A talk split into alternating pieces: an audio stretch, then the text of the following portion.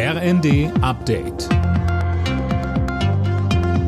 Stündlich neu. Auf den Punkt informiert. Ich bin Daniel Bornberg. Guten Tag.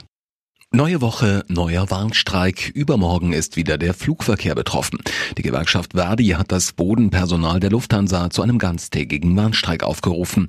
Mehr von Tim Britztrup. Und zwar an den Standorten Frankfurt, München, Hamburg, Berlin und Düsseldorf. Hintergrund sind die laufenden Tarifverhandlungen für die rund 25.000 Beschäftigten, die sich beispielsweise um die Wartung der Maschinen oder die Passagierabfertigung kümmern. Verdi rechnet mit größeren Flugausfällen und Verzögerungen. Erst am vergangenen Donnerstag hatte das Sicherheitspersonal an mehreren Flughäfen gestreikt. Dadurch waren über 1000 Flüge ausgefallen. Im Tarifstreit zwischen Bahn- und Lokführergewerkschaft GDL wird ab heute wieder verhandelt. Kernthema die Reduzierung der Wochenarbeitszeit bei vollem Lohnausgleich. Beide Seiten wollen bis Anfang März eine Lösung finden, solange sind weitere Streiks ausgeschlossen. Die Verbraucherzentrale Sachsen will gegen Amazon vor Gericht ziehen.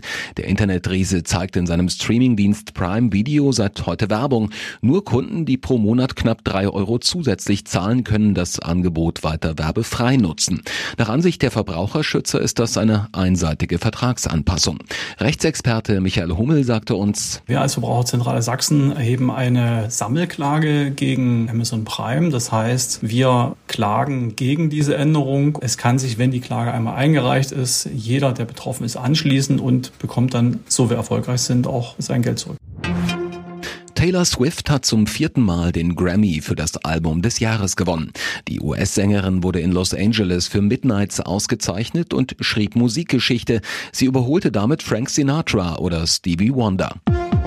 Alle Nachrichten auf rnd.de